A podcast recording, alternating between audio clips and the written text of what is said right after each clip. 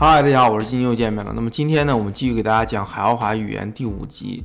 那么在开始之前呢，我想给大家提一个建议吧，就是试想一下，我们现在的文明，假设未来有一天会毁灭的话，那我们这个文明的历史啊、教训呐，还有一些文明的精华，怎么能保存下来呢？是不是说我们可能现在正在建造一些能够持久保存的系统，能够让未来的人类可以访问到现在我们人类的所有文化、所有历史？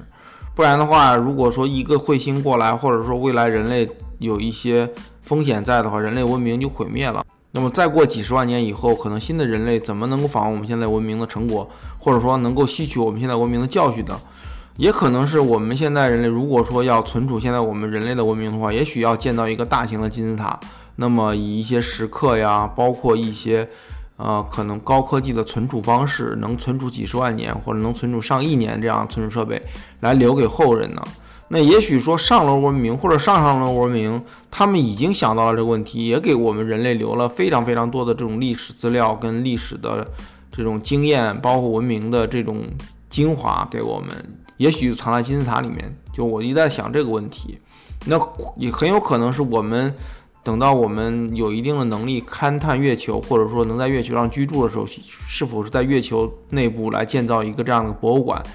呃，来把人类文明存进去呢？那就像《三体》一样，《三体》世界里面有一个地球文明博物馆嘛。嗯，那么刚才话题扯得有点远，我们接下来划入正题。那么上一讲到，就是说米歇跟各个长老一起去访问地球的灵球，想从地球灵球看到过去的历史到底怎么样。那么他们就来到了母大陆那个时期啊。那么第一点就是母大陆时期那个地球，其实是混合的文明，有远古文明，也有近现代的蒸汽机文明，当然也有非常非常超前的。母大陆文明，母大陆文明应该是阿姆阿姆瑞 X 三星过来的移民，所以他们的技术非常非常先进。但由于他们是封闭在整个母大陆里面，所以和其他大陆之间没有什么太多的交流，或者说他们保保密机制做得比较好，把一些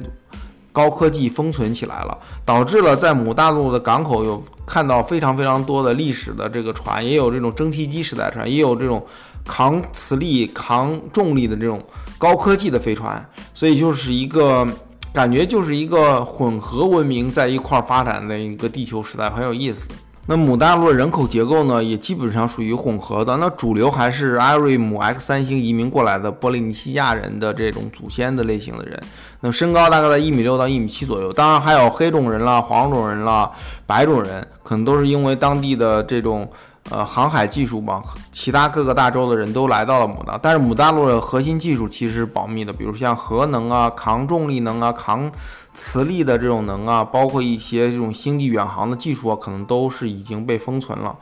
那么大约在一万四千五百年前吧，母大陆遭遇了一个非常大的灾难，就是整个大陆由于地表深处的一个地震，整个大陆沉没了，啊，那么导致了整个文明基本上就毁灭了。那么，由于母大陆的文明核心的技术，它其实并没有传给其他各个州，比如说像，嗯，澳洲啊、亚洲啊、非洲啊、白种人、黑种人跟黄种人，所以的话，它文明基本上是没有保存下来。那么试想呢，母大陆的这种文明，如果当时传给了其他人种的话，是不是文明会更加好一点呢？留下来一些火种，那么现在的文明可能会发展更快一点呢？那么米歇呢，当时也是有一个转世，是转世在了某大陆的一个呃船上的水手吧。他在远距离观看到了某大陆这个沉没，包括满天的这种火光啊，包括这种地震呐啊，所以米歇当时的那种感觉是比较强烈的，所以他就跟。当时那个水手进行了一些信息的交流，也就是他用灵魂的方式入到那个当时水手那个体内，来感觉一下当时的那个整个场景。虽然说，呃呃，时间非常短，但是就他自己感觉来讲是时间很长，所以他深切的感受到母大陆整个沉没了，呃，这个过程。和当时人们遭受的痛苦吧。还有一点，第三点就是海奥华的人，他说啊，海奥华的人吃的所有的食物都可以维持两天的体能。那么他是总怎么做到？是因为这个食物啊，在人的体内可以间歇性的释放这种能量。比如说到该饭点的时候，他的食物在胃里面就会放释放一点能量。等下顿饭点的时候也会释放一种能量。所以说，呃，米歇在海奥华吃了一顿饭以后，他感觉两天之内感觉没什么饥饿感。嗯，这个是海奥华其中一个特点。那海奥华人也提到了，海奥华的人当时在作为地球的观察者的时候呢，他阻止了德国，呃，成为二战的胜利者，因为他阻止了德国研发出来原子弹，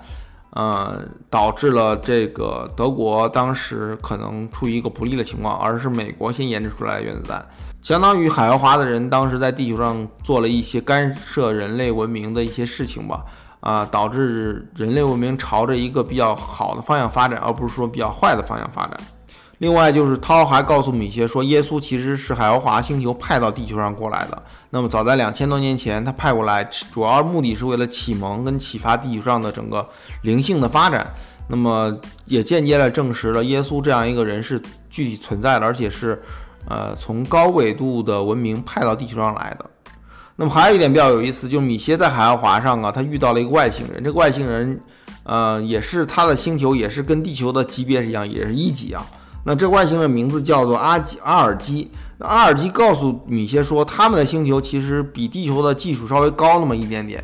然后他们经常会作为地球的一个观察者来到地球，看地球怎么发展，然后从地球的发展过程、发展历史吸取一些教训吧。如果地球犯过了错误呢，他们就回去研究，不要在他们的星球来犯。啊，如果地球有一些闪光点的话呢，他们也会吸取地球上一些优点。这个阿尔基也告诉了米歇说，我们的灵体啊，其实是跟肉体在一起才能够进化的。我们通过累世的这样的这种这种学习啊、体验呢，逐渐去去除掉我们整个灵体的这些杂质。那么，当我们灵体进化以后呢，我们才能够。转世下一世转世的时候，才能到达一个更高级别的星球，比如说二级啊、三级啊、四级啊，这就根据我们灵体本身的进化程度来决定的。那么，如果说我们的肉体呃到了一个不适合的这样一个星球，比如说我们的肉体地球肉体到了海奥华，那么只能在海奥华待十天，十天以后肉体就会自然死亡，灵体还会回归地球或者回归它所来的那个母星的星球。